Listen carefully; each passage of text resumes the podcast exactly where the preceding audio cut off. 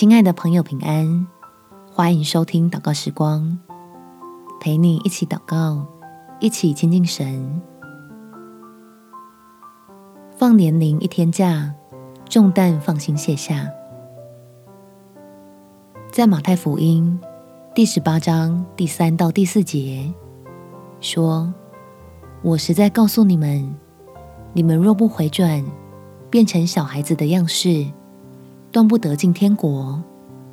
所以，凡自己谦卑像这小孩子的，他在天国里就是最大的。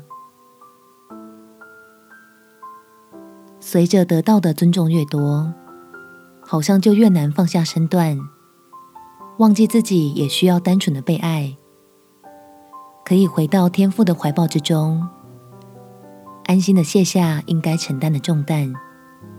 我们起来祷告，天父，我今天只想当你的宝贝儿女，在你的怀抱中，将自己从各种身份里释放出来，趁着假期。真正的好好休息，享受与你久违的这般亲近。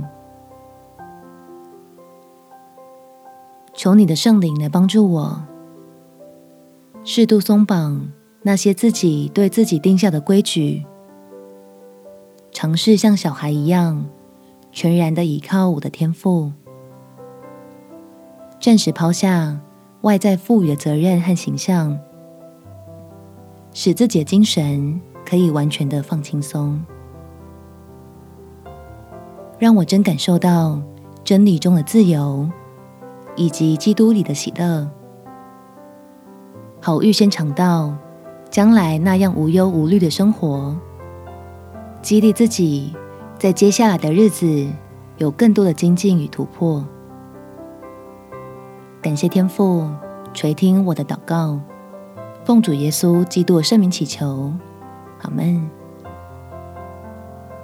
祝福你，在神的爱中重新得力，有美好的一天。耶稣爱你，我也爱你。